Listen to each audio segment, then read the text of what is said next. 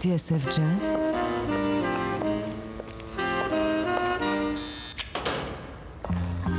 Dans les coulisses de la grande histoire du jazz.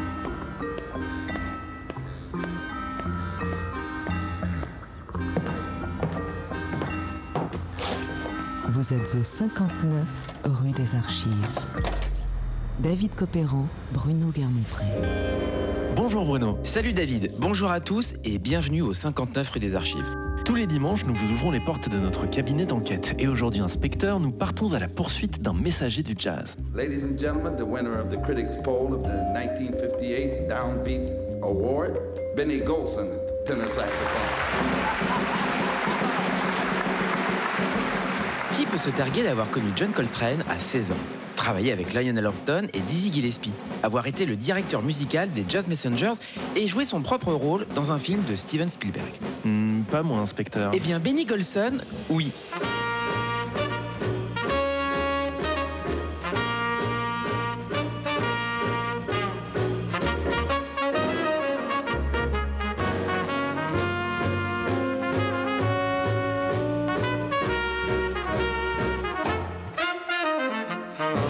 Saxophoniste de premier ordre, ténor au son généreux et velouté, Golson a traversé l'histoire du jazz sans faire de vagues.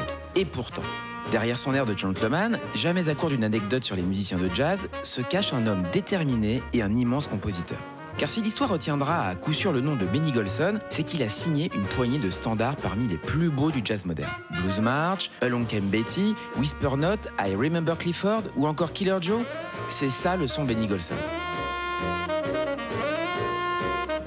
Et alors que le saxophoniste vient de fêter ses 90 printemps, il nous semblait évident de partir sur les traces de cet homme qui a dit un jour J'ai deux femmes, le saxophone et la composition. Je suis aussi infidèle à l'une qu'à l'autre, et je les aime toutes les deux.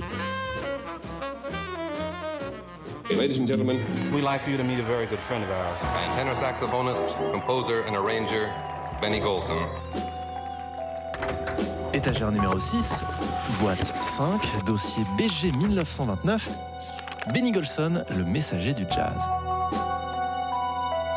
Dans l'univers des légendes du jazz. Bienvenue au 59 rue des Archives sur TSF Jazz.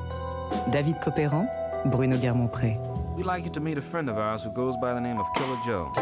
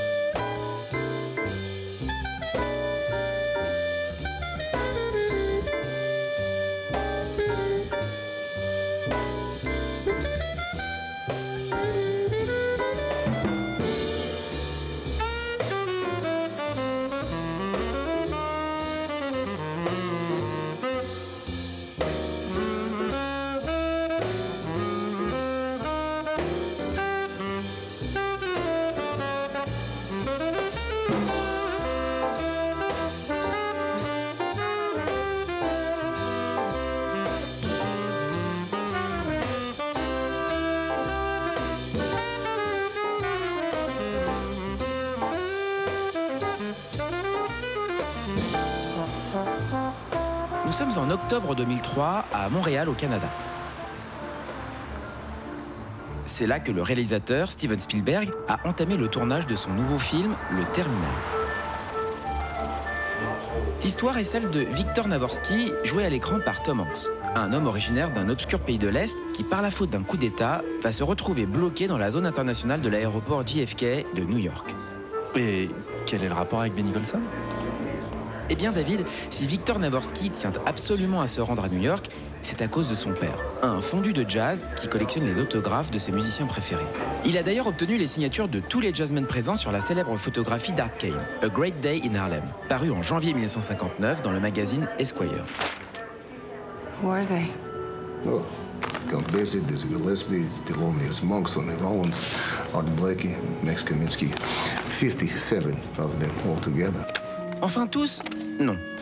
Car le seul autographe qui lui manque, David, c'est celui du saxophoniste Benny Golson. Benny Golson. Et c'est précisément ce que Victor Navorsky est venu chercher à New York. My father died before Benny Golson write his name in to my father. So I'm making promise. I, I kept promise.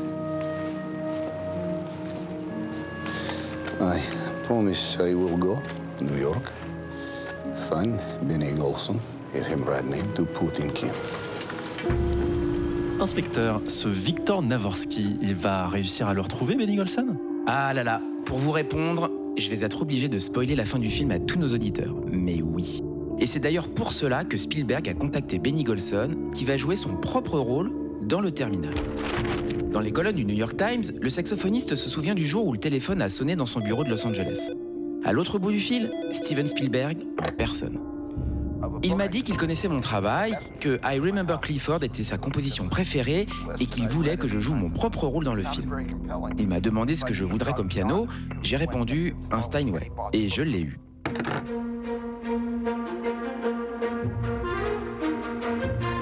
Alex McDowell est chef décorateur sur le terminal. Dans son journal de bord, il raconte comment l'équipe du film a transformé un aéroport à moitié désaffecté, celui de Montréal-Mirabel, en plateau de tournage. Pour la scène du Jazz Club, révèle Alex McDowell, on a eu un coup de chance. On traînait dans l'hôtel de l'aéroport, fermé lui aussi, et à l'intérieur, on a trouvé cet endroit 13 années 70, qui a servi de décor pour le Ramada Inn, le bar où Victor Navorsky, le personnage de Tom Hanks, va toucher au but. Et obtenir son autographe de Benny Golson. Vous avez tout compris, David.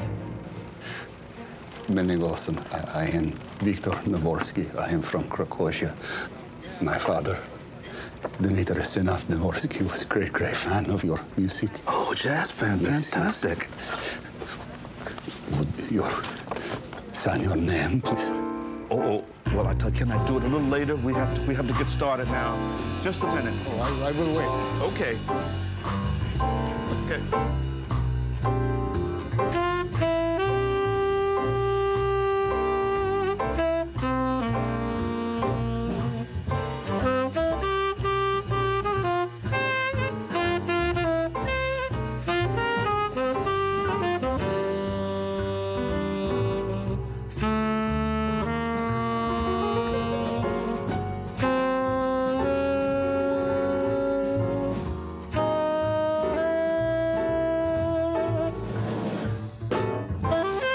Et son quartet. Mike Lodon au piano, Buster Williams à la basse et Carl Allen à la batterie au Ramada Inn dans l'une des dernières scènes du terminal de Steven Spielberg.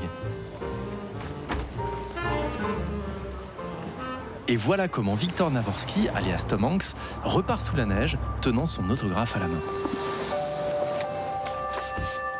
Alors qu'on se préparait à tourner devant caméra et projecteur, Tom Hanks est venu nous saluer, raconte Benny Golson dans ses mémoires.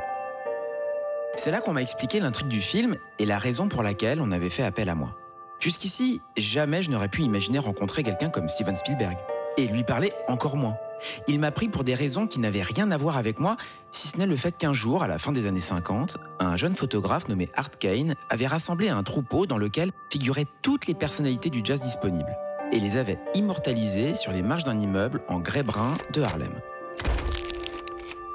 This probably is the greatest picture of that era of musicians I think ever taken. And I'm so proud of it because now it's all over the United States, probably the world.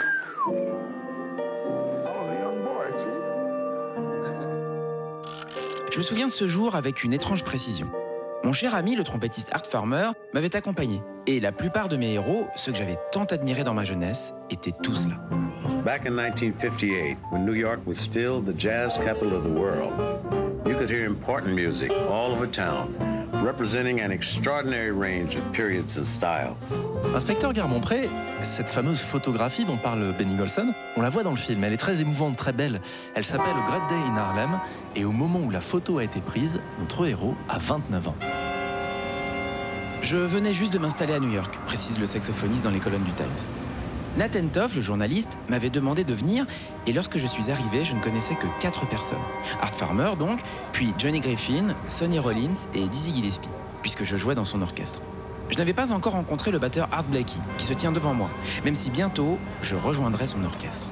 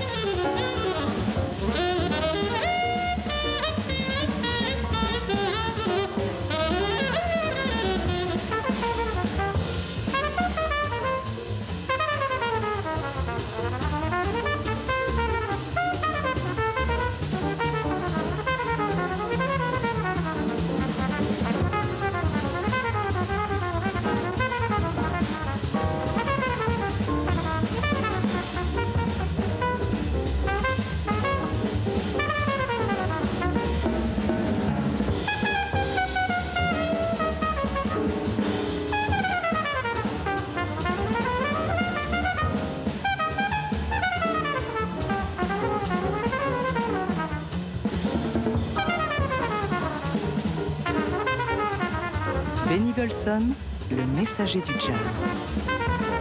Vous êtes au 59 rue des Archives sur TSF Jazz. David Copéran, Bruno Guermont-Pré.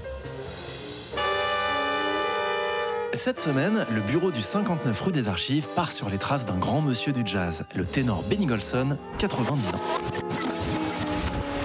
Mais en 1958, c'est un jeune homme de 29 ans qui prend la pose avec 56 de ses collègues musiciens sur le légendaire cliché d'Art Kane, A Great Day in Harlem. À ce moment-là, on l'a vu, Benny Golson vient tout juste de débarquer à New York et il n'est encore personne. Mais ça, inspecteur Garmont-Pré, ça va bientôt changer. Et pour le comprendre, David, il faut revenir en arrière. Car Benny Golson est né à Philadelphie, en Pennsylvanie, le 25 janvier 1929. L'année du grand crack boursier Exactement.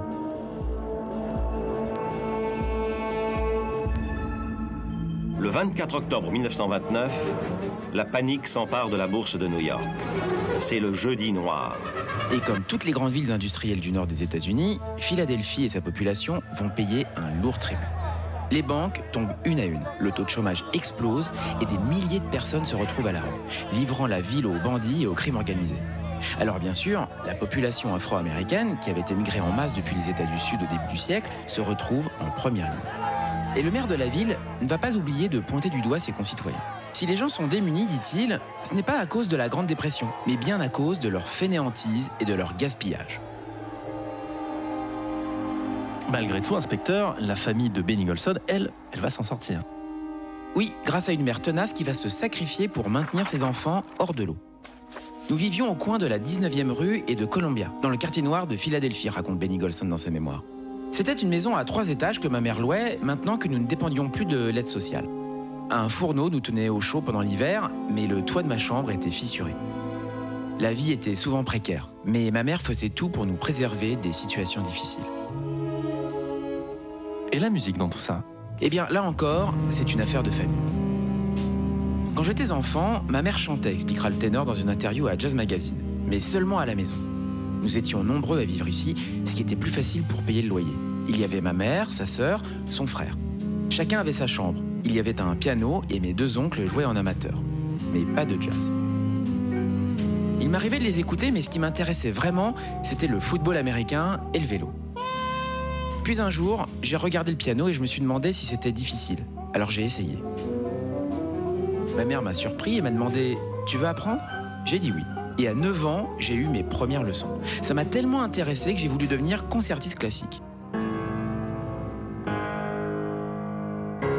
Quand j'en ai parlé chez moi, ils ont éclaté de rire. La famille m'a dit en chœur Classique Mais non, tu feras du swing, du jazz, pas autre chose. Aucun noir ne pouvait être concertiste.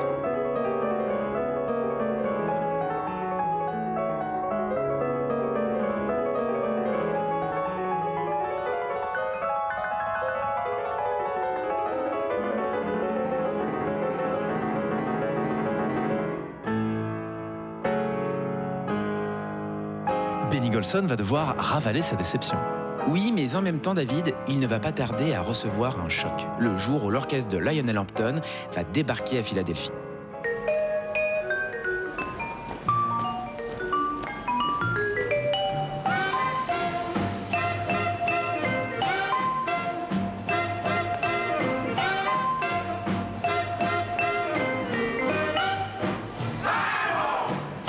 Sommes au début des années 40, Benny Golson est adolescent et il va se prendre une véritable claque, surtout lorsque le soliste de l'orchestre, le saxophoniste Arnett Cobb, va débouler sur le devant de la scène pour prendre son chorus.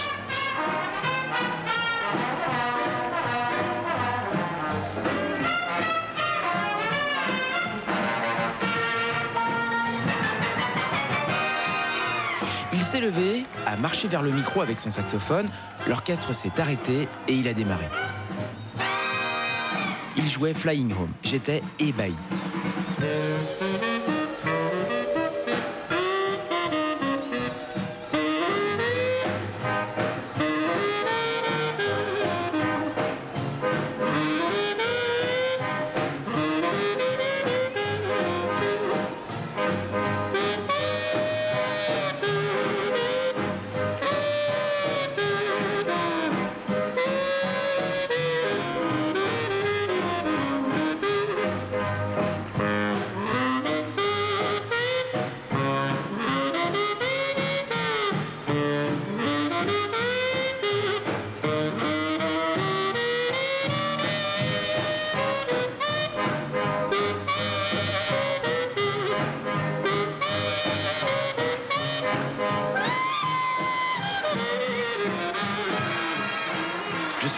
Maison, des étoiles plein la tête. Voilà comment un soir, la mère du jeune Benny Golson finit par rentrer du travail avec à la main une étrange mallette. À l'intérieur, un saxophone, qu'elle va mettre plusieurs mois à payer d'ailleurs. Mais qu'importe, car son fils de 14 ans a trouvé sa voix. À partir de ce moment-là, Benny Golson va consacrer toute sa vie au ténor. Tel une éponge, il écoute tout ce qu'il peut à la radio et dans les jukebox. Aucun saxophoniste ne lui échappe. Coleman Hawkins en premier lieu, dont la version de Body and Soul, enregistrée en 1939, hante toujours les esprits.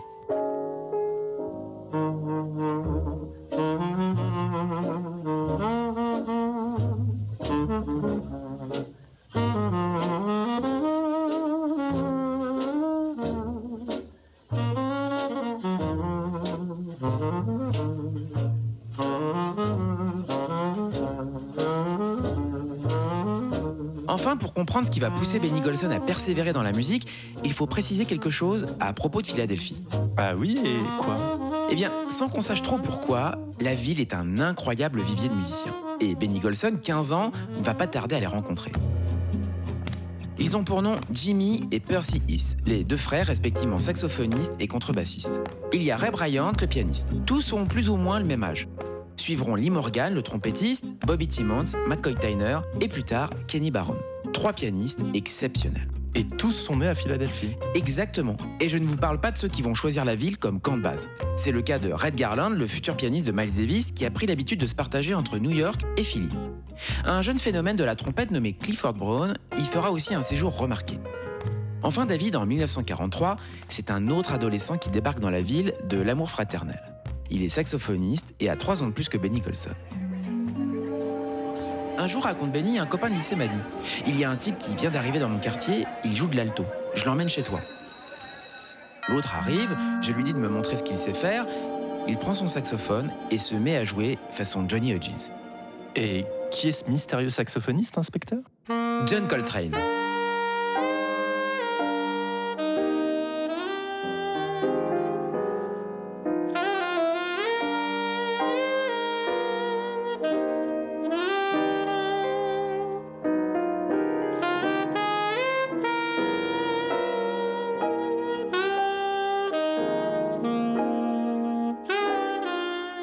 Jeune Benny Golson, lui, est estomaqué. Je n'avais jamais entendu une telle sonorité, écrit-il dans ses mémoires.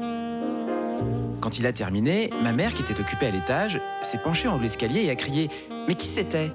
Je lui ai dit que c'était John Coltrane, un nouvel ami. Et à partir de ce jour, nous nous sommes vus quotidiennement dans mon salon, répétant autour du piano en s'imaginant que notre tour viendrait. À partir de ce moment-là, Benny Golson et John Coltrane deviennent inséparables. Et les deux copains ont des rêves plein la tête, notamment celui de partir faire carrière à New York. Un rêve qu'ils touchent du doigt un soir de 1945, lorsque Dizzy Gillespie et Charlie Parker viennent donner un concert à l'Académie de musique devant tout ce que Philly compte de jeunes musiciens en herbe.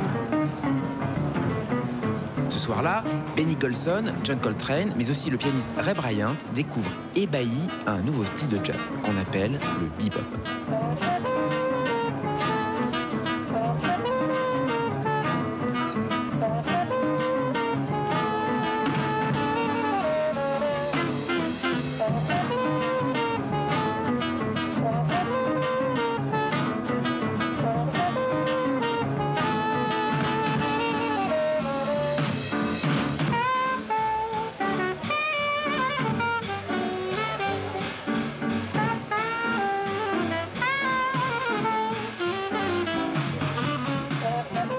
In Tunisia, se souvient Golson, était la chose la plus étrange qu'on avait jamais entendue. On aurait dit de la musique arabe. Pour nous, ces sons étaient vraiment perchés. Parker était engoncé dans un costume dont il avait fermé tous les boutons. Il avait l'air d'un adulte coincé dans son uniforme d'écolier. Je me disais qu'il allait exploser d'un moment à l'autre, spécialement quand il se baissait comme s'il allait chercher l'inspiration. Au poulailler, Coltrane et moi menacions de basculer par-dessus la rambarde.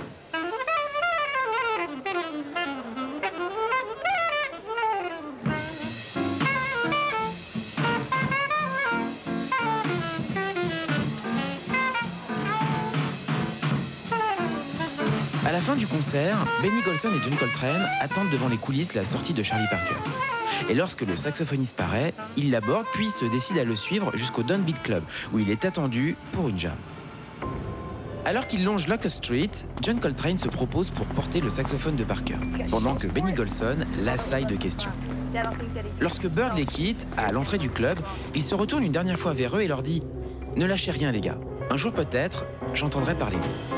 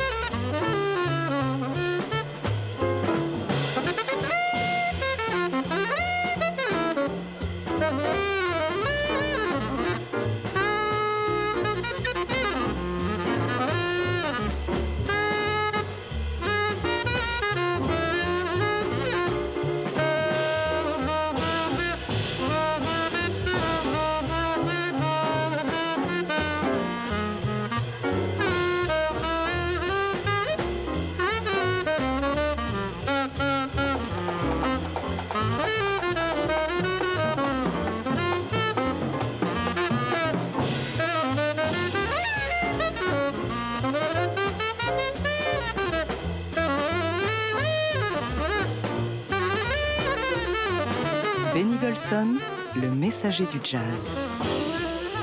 L'histoire du jazz se raconte dans 59 rue des Archives. David Copéran, Bruno Guermont-Pré. Le bureau des affaires jazz non classées sur TSF Jazz. David Copéran, Bruno Guermont-Pré. De retour au 59 rue des Archives.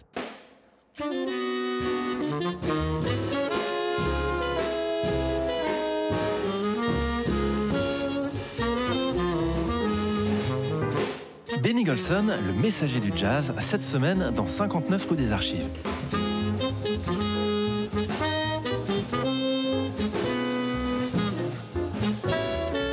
On l'a vu, c'est à Philadelphie au milieu des années 40 que Benny Golson a connu ses premiers émois musicaux. La rencontre avec John Coltrane a été déterminante bien sûr, tout comme ce concert de Dizzy Gillespie et Charlie Parker qui lui en a mis plein les oreilles. Dès lors, le jeune homme n'a qu'une seule idée en tête, faire carrière et marcher sur les pas de ses idoles, inspecteur Garmont-Pré. Avec John Coltrane, Benny Golson a fait ses gammes au sein de l'orchestre de Jimmy East, saxophoniste qui à l'époque dirigeait l'un des meilleurs orchestres de la ville. En 1951, Golson quitte Philadelphie et intègre l'université Howard de Washington, où il commet ses premiers arrangements pour le big band du campus. Mais il faudra attendre encore un peu pour que Benny Golson se fasse un nom sur la scène jazz. Car être un jeune musicien de jazz au début des années 50, ça ne nourrit pas son homme. D'autant que Benny Golson vient de se marier et qu'il lui faut gagner de l'argent. Alors le jeune saxophoniste va faire comme tous ses camarades ou presque, il va trouver du boulot dans des orchestres de rhythm and blues. En l'occurrence, ceux du saxophoniste Earl Bostic et du saxophoniste et chanteur Bull Moose Jackson.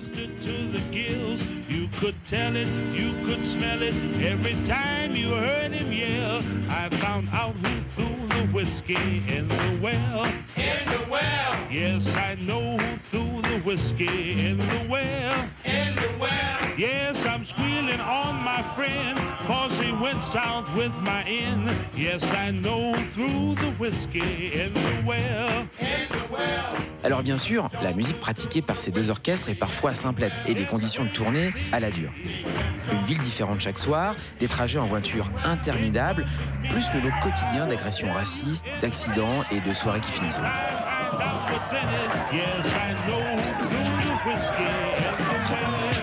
Malgré tout, la vie sur la route a ses bons côtés. Pour Benny Golson, jouer tous les soirs est formateur, et puis le saxophoniste va en profiter pour faire des rencontres. Dans l'orchestre de Bull Moose Jackson, qui s'autorise parfois à jouer un peu de jazz, Golson croise la route d'un certain Jimmy Merritt, un jeune contrebassiste qu'il retrouvera plus tard dans les Jazz Messengers. À leur côté, le batteur Philly Joe Jones et surtout le pianiste Tad Dameron.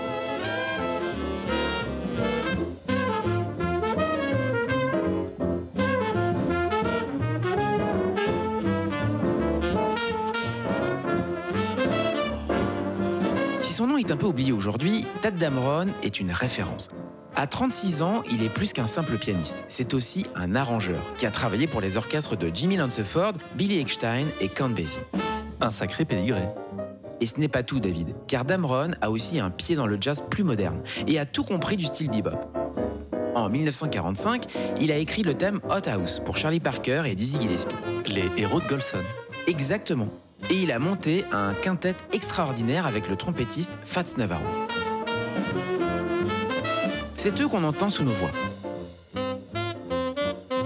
Pour finir, Tad Dameron a joué au Festival international de jazz de Paris en 1949 avec un certain Miles Davis. Bref, Tad Dameron est un cador. Et il va tout apprendre à Benny Golson, son cadet de 12 ans.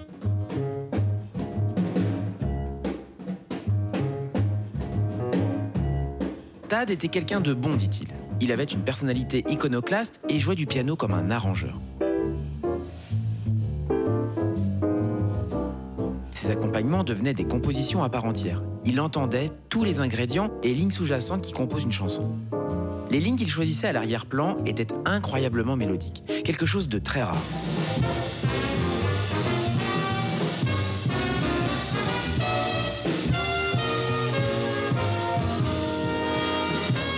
À partir d'accords étranges, Tad pouvait bâtir des chefs-d'œuvre pour petits ensembles de jazz.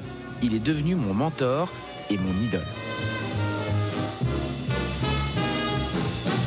Ainsi, en 1953, Tad Dameron monte un orchestre de 9 musiciens avec lequel il va enregistrer un très bel album, A Study in Dameronia.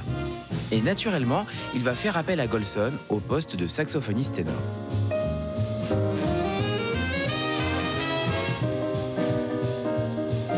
Qui en profite pour graver l'un de ses premiers chorus.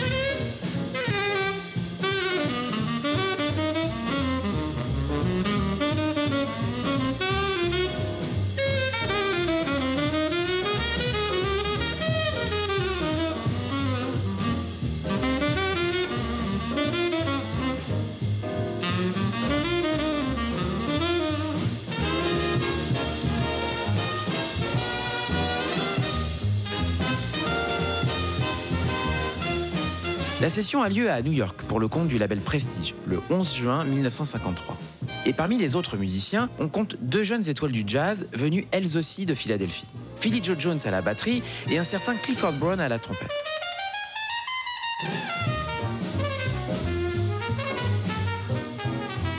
Le studio était tout petit. Et lorsqu'il se levait pour prendre un solo, raconte Benny Golson, Clifford ne pouvait faire autrement que de placer sa trompette par-dessus mon épaule, le pavillon juste devant mon oreille gauche.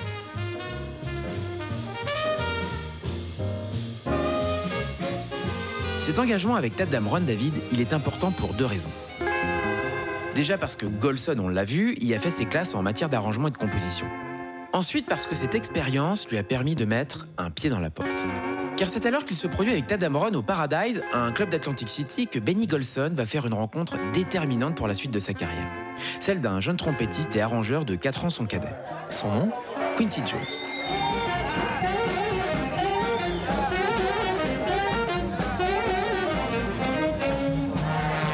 À ce moment-là, Quincy Jones fait partie de l'orchestre de Lionel Hampton. Et le vibraphoniste et sa troupe viennent justement de faire étape à Atlantic City.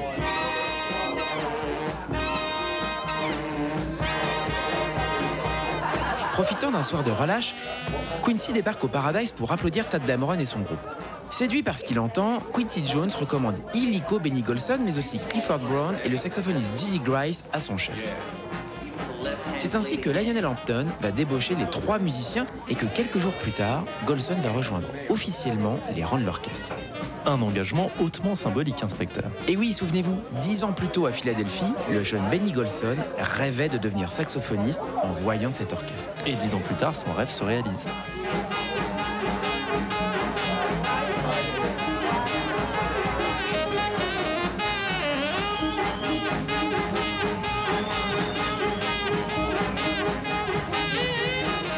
L'orchestre d'Hampton était très excitant, écrit Benny Colson dans ses mémoires. C'était génial d'être enfin un vrai musicien de jazz et chaque soir d'envoyer avec le ténor. Clifford Brown, Art Farmer, Jimmy Cleveland, Gigi Grice, Monk Montgomery et le batteur Alan Dawson, ça rendait vraiment terrible. Et puis les arrangements de Quincy étaient renversants. Il arrivait souvent qu'on se retrouve autour d'un piano tous les deux et alors on se montrait nos compositions respectives. On échangeait beaucoup, on était jeunes et passionnés.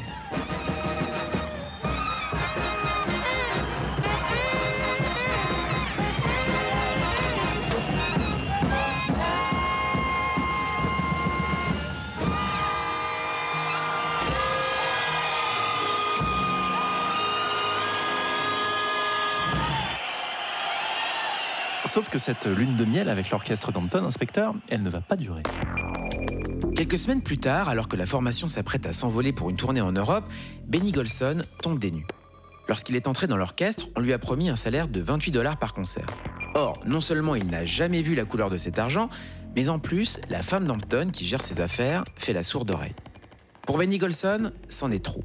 Et malgré les promesses d'une alléchante tournée sur le vieux continent, il décide de claquer la porte. Il prend alors le premier train et rentre à Philadelphie. Hmm, et à ce moment-là, que va-t-il se passer pour notre héros? Eh bien David, Benny Golson va végéter un peu, notamment dans l'orchestre de rhythm and blues d'Earl Bostic. Jusqu'à ce jour, en 1956, où le ténor reçoit un coup de téléphone. À l'autre bout du fil, son ami Quincy Jones. Celui-ci travaille désormais dans l'orchestre du trompettiste Dizzy Gillespie. Et une fois encore, il va lui sauver la mise.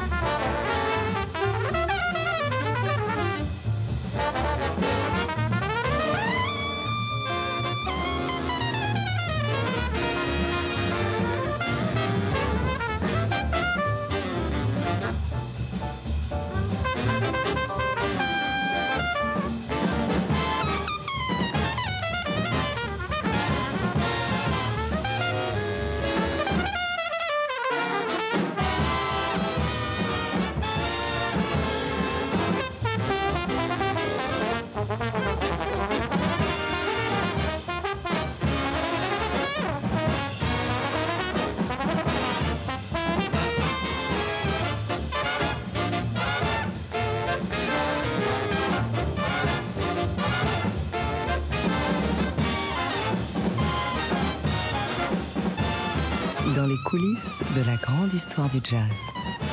Benny Golson, le messager du jazz. Vous êtes au 59 rue des Archives sur TSF Jazz.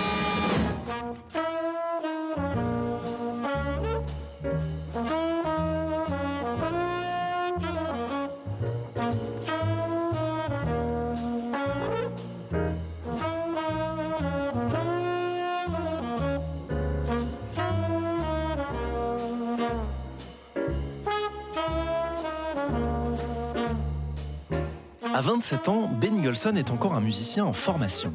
Avec Tad Damron, il a appris ce que les mots arrangement et composition voulaient dire.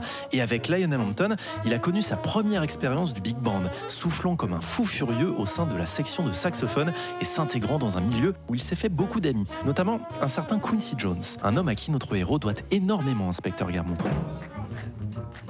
S'il connaît un léger passage à vide après sa démission de l'orchestre d'Hampton, c'est bien grâce à Quincy Jones que la carrière de Benny Golson va rebondir.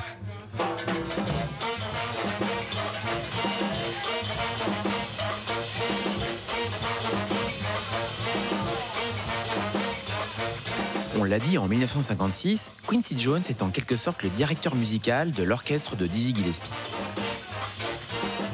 Le trompettiste vient de remonter un big band avec des clients plutôt sérieux.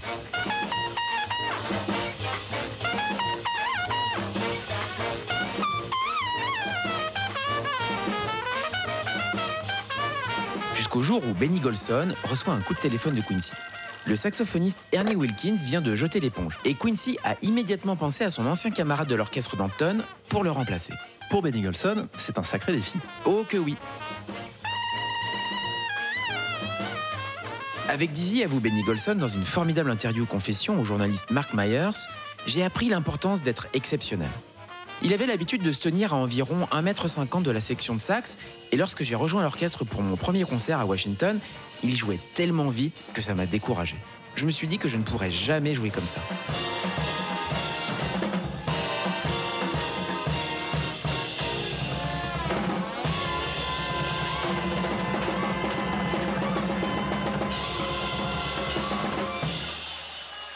La fin du concert, lorsque le rideau est tombé, que les lumières se sont éteintes et que tout le monde a quitté la scène, lui et moi étions les derniers à partir. Alors je me suis dit que je devais lui parler de ce que je ressentais. Et c'est là que j'ai dit la chose la plus stupide de ma vie. Je lui ai dit Diz, pour sûr, tu sais jouer. Et là, il m'a répondu Tu n'as encore rien vu. Pourtant, inspecteur, Benny Golson va finir par suivre la cadence. Et il va même faire mieux, David. Dizzy Gillespie croit au potentiel de Benny Golson, d'autant que celui-ci va se révéler comme un compositeur et arrangeur hors pair. C'est le cas de Whisper Note, un morceau que tous les amateurs de jazz connaissent aujourd'hui et que Benny Golson a griffonné en 20 minutes sur un bout de papier alors que l'orchestre fait étape au Storyville de Boston. Un air que l'orchestre de Dizzy va finir par enregistrer. Pour Benny Golson, c'est une grande première.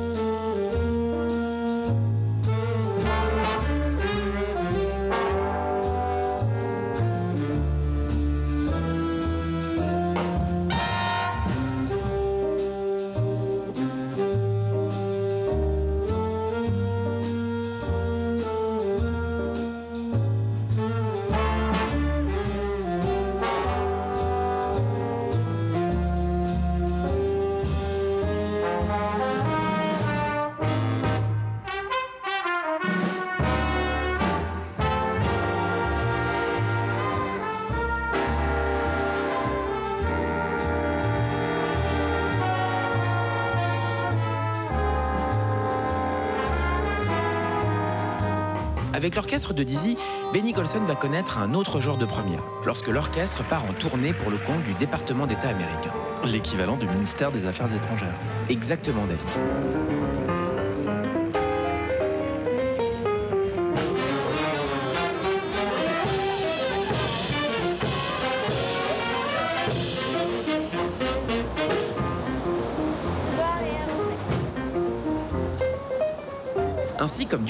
Le fera bientôt en Orient, le big band de Dizzy est envoyé en Amérique latine, histoire de propager la bonne parole du jazz US. Et le casting est impressionnant. Melba Liston au trombone, Phil Woods et Benny Golson au saxophone, Walter Davis au piano et Charlie Persip à la batterie, tous ont répondu présent.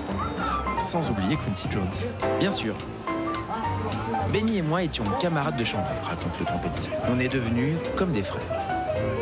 Après ce voyage mémorable de Buenos Aires où les deux hommes rencontrent Lalo Schifrin, aux plages de Copacabana où Quincy racontera avoir croisé Jean Gilberto et Tom Jobim encore adolescents, l'orchestre de Dizzy retourne aux États-Unis.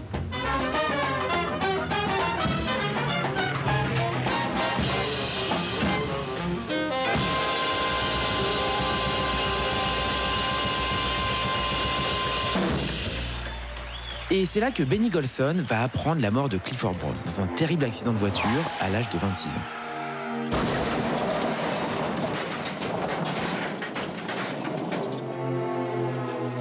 Clifford Brown, c'est la jeune étoile de la trompette. Un type droit et attachant, ultra talentueux que Benny Golson a rencontré dans l'orchestre de Tad Dameron trois ans plus tôt. On jouait à l'Apollo Theater de Harlem avec Dizzy et son orchestre lorsque quelqu'un a annoncé la nouvelle. On était sous le choc. Et une semaine plus tard, j'ai décidé d'écrire un thème qui aiderait tout le monde à se souvenir de Clifford. Je voulais que chaque note reflète ce qu'il était.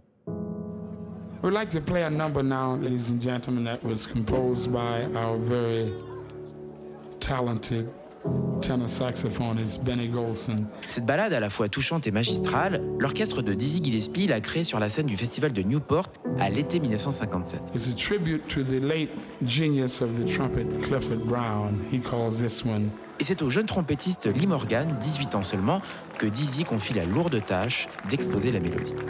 I Remember Clifford.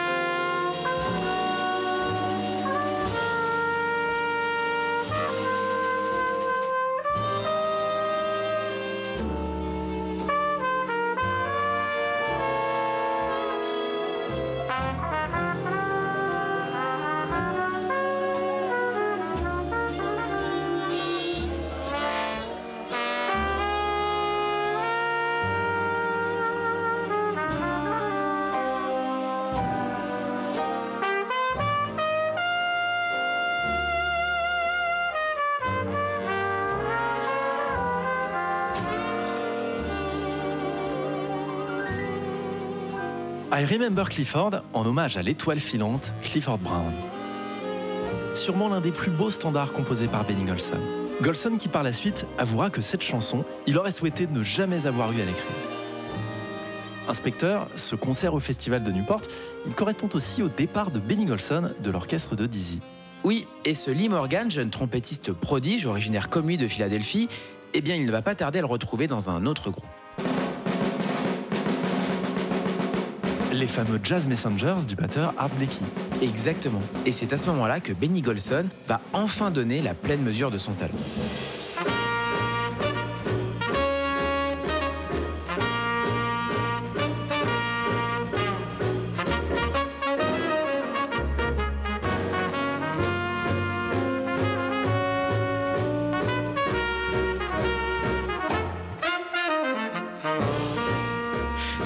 Vous l'a racontée en détail dans l'une de nos dernières enquêtes. Tout a commencé par un remplacement à l'improviste au Café Bohemian de New York, alors qu'Art Blakey est au fond du trou et qu'il vient de perdre son saxophoniste. Nous sommes à la fin de l'année 1957 et Benny Golson découvre alors un batteur comme il n'en a jamais vu auparavant. Je cite Je n'avais jamais joué avec un batteur aussi explosif et swingant qu'Art Blakey. Je me suis senti immédiatement chez moi. Son style de jeu faisait appel à tout votre corps.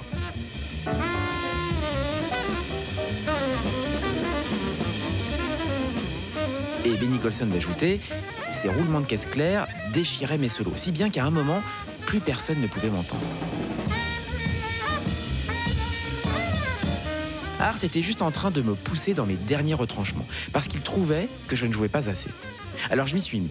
Ces nuits du Café Bohémia furent celles où j'ai entamé mon doctorat de musicien de jazz.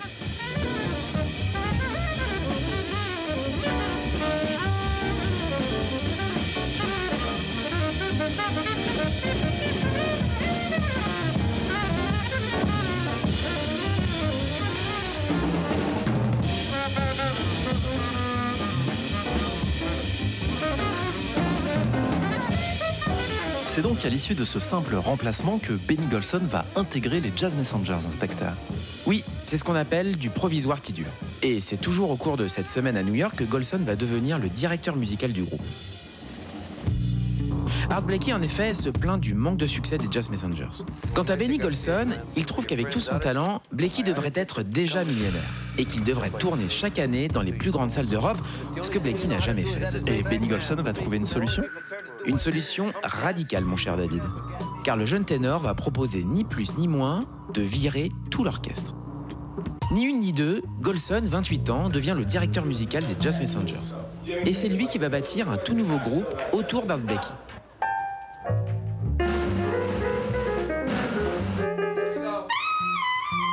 Pour cela, il appelle Lee Morgan, le trompettiste de 18 ans qu'il a rencontré chez Dizzy Gillespie. Au piano, Benny Golson recommande Bobby Timmons, 22 ans, qui a déjà joué avec Chet Baker et possède un style résolument funky. Et enfin, à la contrebasse, Golson suggère Jimmy Merritt. Souvenez-vous, David, les deux se sont rencontrés 7 ans plus tôt dans l'orchestre de Rhythm and Blues de Bull Jackson. Point commun entre tous ces musiciens, David, ils sont tous originaires de Philadelphie, comme Benny Golson. Et sous la houlette du ténor, ils vont redéfinir le son des Jazz Messengers.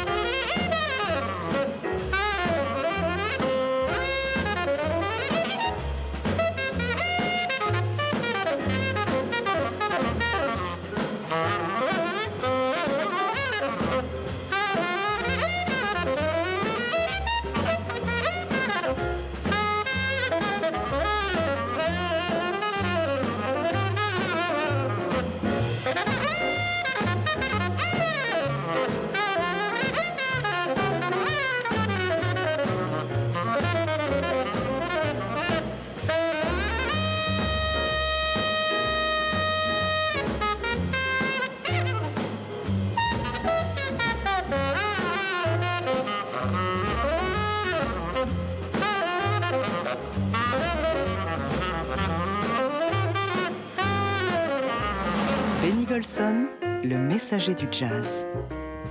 Vous êtes au 59 rue des Archives sur TSF Jazz. David Copéran, Bruno Guermont-Pré. Le bureau des affaires jazz non classées sur TSF Jazz. David Copéran, Bruno Guermont-Pré. De retour au 59 rue des Archives.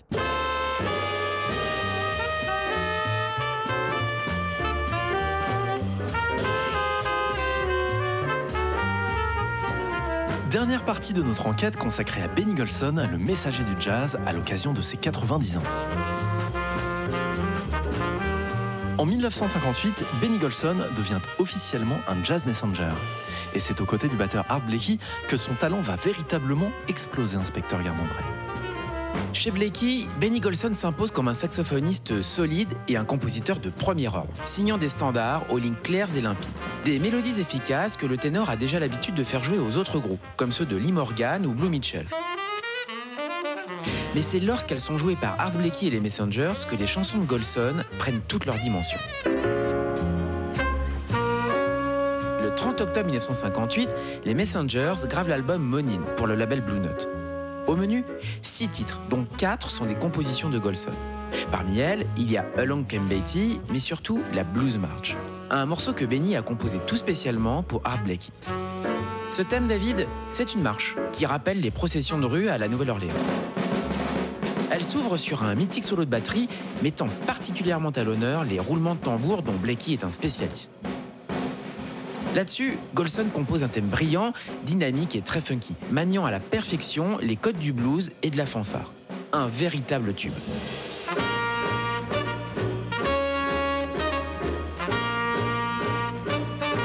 Cette blues march, elle va devenir un immense succès en France, où les Messengers vont se produire en décembre 1958 lors de concerts historiques à l'Olympia et au Club Saint-Germain. Elle servira bientôt de générique à Pour ceux qui aiment le jazz de Franck Teno et Daniel Philippaki, l'émission culte d'Europe numéro 1.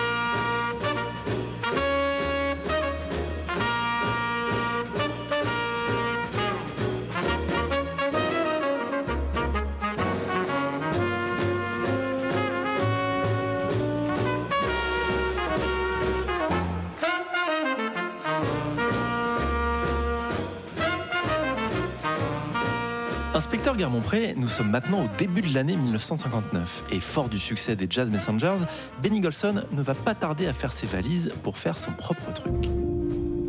Benny Golson a 29 ans cette année-là et force est de constater qu'il n'a jamais eu vraiment de groupe à lui. Bien sûr, il a déjà enregistré une poignée de disques remarquables en tant que leader sur des petits labels Contemporary et Riverside. Son premier disque, enregistré en 1957, s'appelait Benny Golson's New York Scene on y trouvait l'une des premières versions de Whisper Note.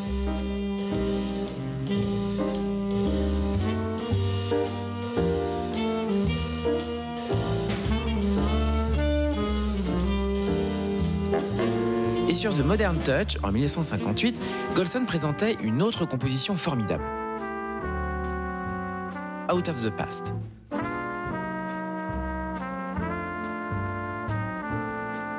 Le tout avec des musiciens de premier plan, comme Kenny Durham, J.J. Johnson, Winton Kelly, Paul Chambers et Max Roach. Bref, le gratin du jazz new-yorkais.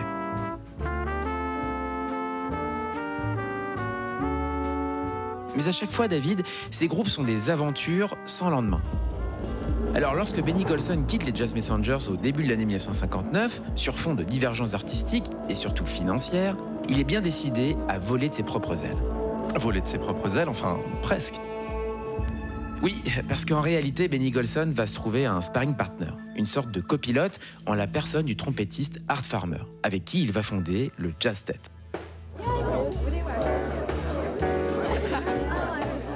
One of the magnificent coincidences of jazz occurred when both Art Farmer and Benny Golson decided to form their groups. Each planned a group, the Jazz Tet. Here they are.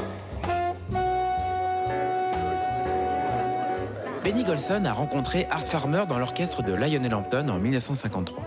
Ensemble, ils forment ce sextet qui, en février 1960, abrite les débuts d'un jeune pianiste de 21 ans qui jouera bientôt avec John Coltrane. Vous voulez parler de McCoy Tyner? Exactement, David. Et il va sans dire que lui aussi vient de Philadelphie.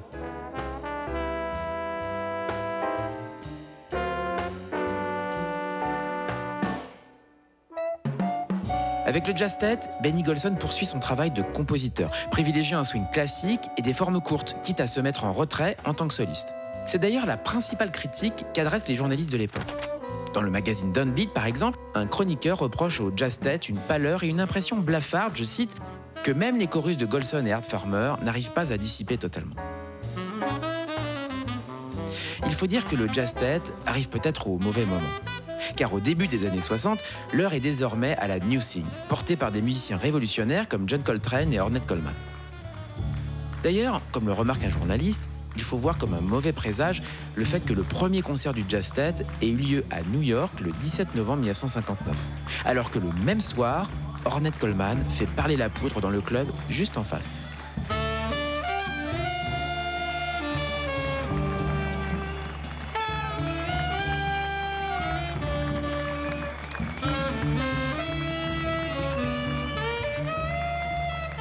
En trois ans d'existence, le Jazz Set va enregistrer six disques, plutôt conventionnels, qui ne toucheront jamais les sommets atteints par les Jazz Messengers, autant artistiquement que commercialement. Ce qui n'empêche pas Benny Golson de poursuivre une carrière plutôt exemplaire. À l'époque, le ténor s'illustre grâce à une poignée d'albums sous son nom, plutôt excellent. Il s'appelle Gone with Golson, Free, A Number from 1 to 10 et sont d'authentiques réussites aussi bien dans la forme que dans les mélodies, avec ce son ténor velouté au possible.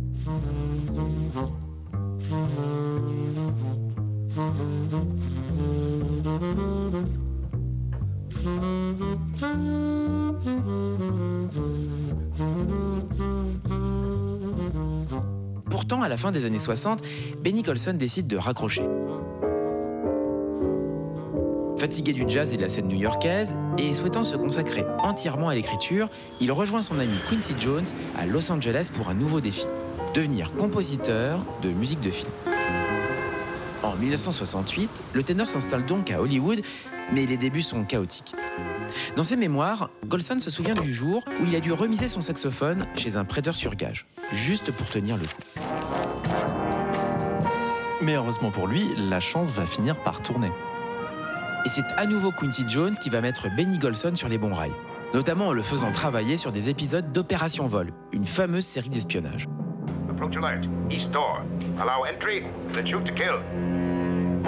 À partir de là, David, Benny Golson met un pied dans la porte et les studios vont commencer à faire appel à lui.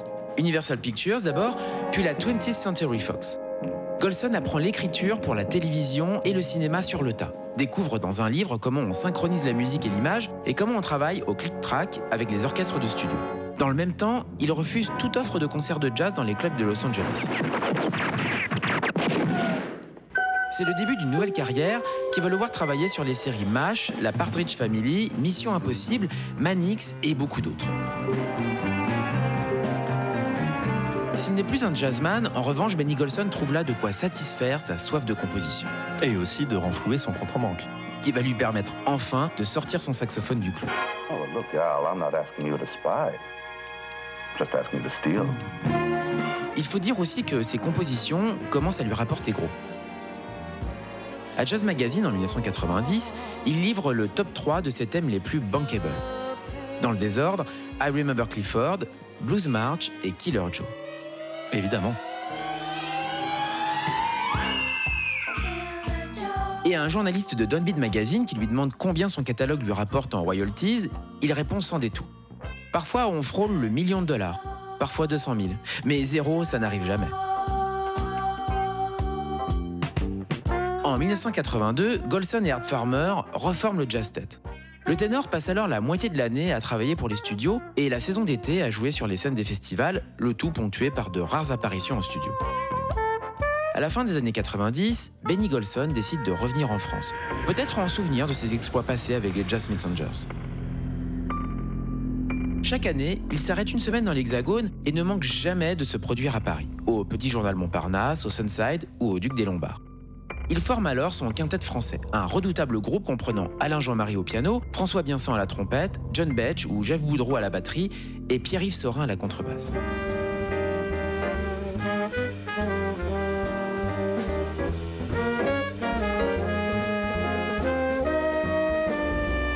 À l'époque, Benny avait toujours un bureau à Los Angeles, se souvient Pierre-Yves Sorin.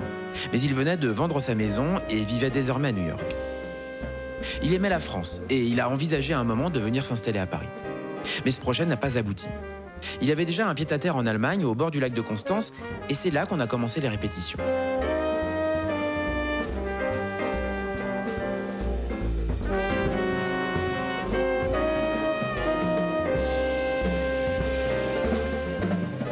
Le son d'un musicien évolue tout au long de sa vie. Sonny Rollins, par exemple, a eu trois périodes avec trois sons différents. Benny, lui, a eu essentiellement deux couleurs, à cause de cette interruption dans sa carrière lorsqu'il a travaillé à Hollywood. Quand il a repris au bout de 10-12 ans, son son n'était plus tout à fait le même. Mais au moment où je l'ai vu sortir son saxophone de son étui, se mettre en place et souffler sa première note, j'étais scotché. C'était un son exceptionnel.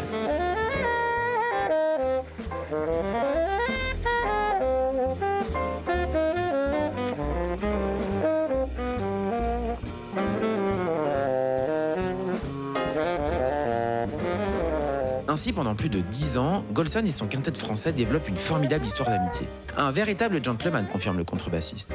Et cette histoire, David, elle va accoucher d'un disque enregistré en live au Duc des Lombards, co-signé par Pierre-Yves Sorin et Benny Golson, paru en 2002. On est deux ans avant le tournage du Terminal de Steven Spielberg, qu'on évoquait au début de notre enquête. Oui, et ce rôle au cinéma, David, il va beaucoup faire pour relancer la carrière de Benny Golson, qui à l'époque n'a plus de label. Peu après la sortie du film, le label Concorde le contacte pour enregistrer un nouvel album. Album qui s'intitule évidemment Terminal One.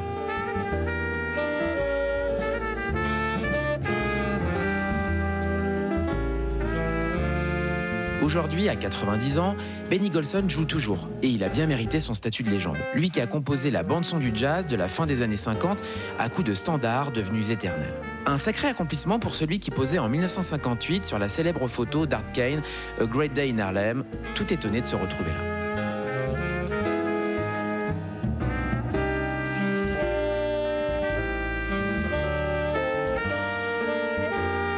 Je veux que mes chansons me survivent, avouait Benny Golson en 2008 au journaliste Mark Myers. Mais ce n'est pas une question d'ego. Cela voudra juste dire que mes chansons valaient le coup.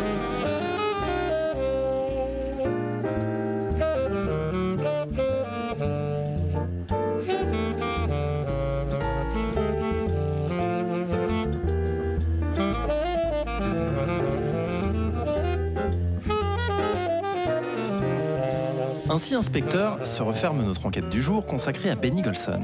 Mais avant de prendre congé de vous, quelques idées pour tous ceux qui voudraient prolonger l'émission, côté disque d'abord. À posséder absolument dans votre discothèque, Monin des Jazz Messengers chez Blue Note, le Paris Olympia 1958 chez Universal et l'incontournable double live au Club Saint-Germain chez Sony. Vous y trouverez les plus grands tubes de Benny Golson lors de son bref séjour chez Art Blakey. Précipitez-vous également sur les albums Grooving with Golson, Benny Golson and the Philadelphians, Free et The Modern Touch. Ils font partie des meilleures œuvres du saxophoniste et se trouvent plutôt facilement. En ce qui concerne le jazz tête, enfin, il existe un coffret mosaïque reprenant l'intégrale des enregistrements du groupe. Un coffret un peu onéreux auquel on pourra préférer The Complete Jazz Ted Sessions, qui reprend peu ou prou le même programme sur le label Jazz Dynamics. Côté livre maintenant.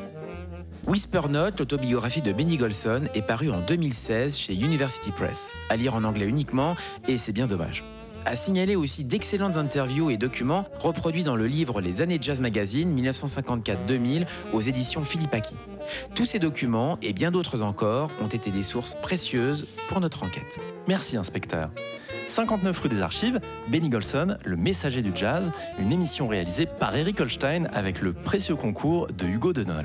Documentation, préparation, interview Rebecca Zisman. Merci au contrebassiste Pierre-Yves Sorin qui s'est souvenu pour nous de ses années passées avec Benny Golson.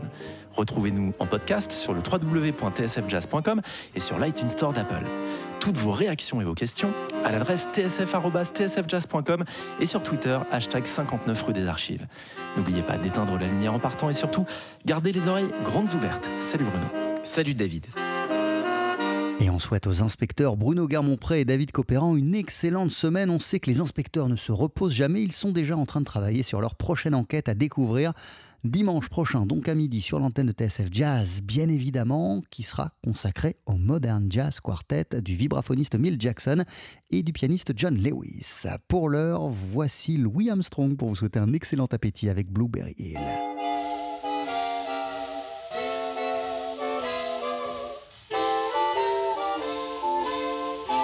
I found my thrill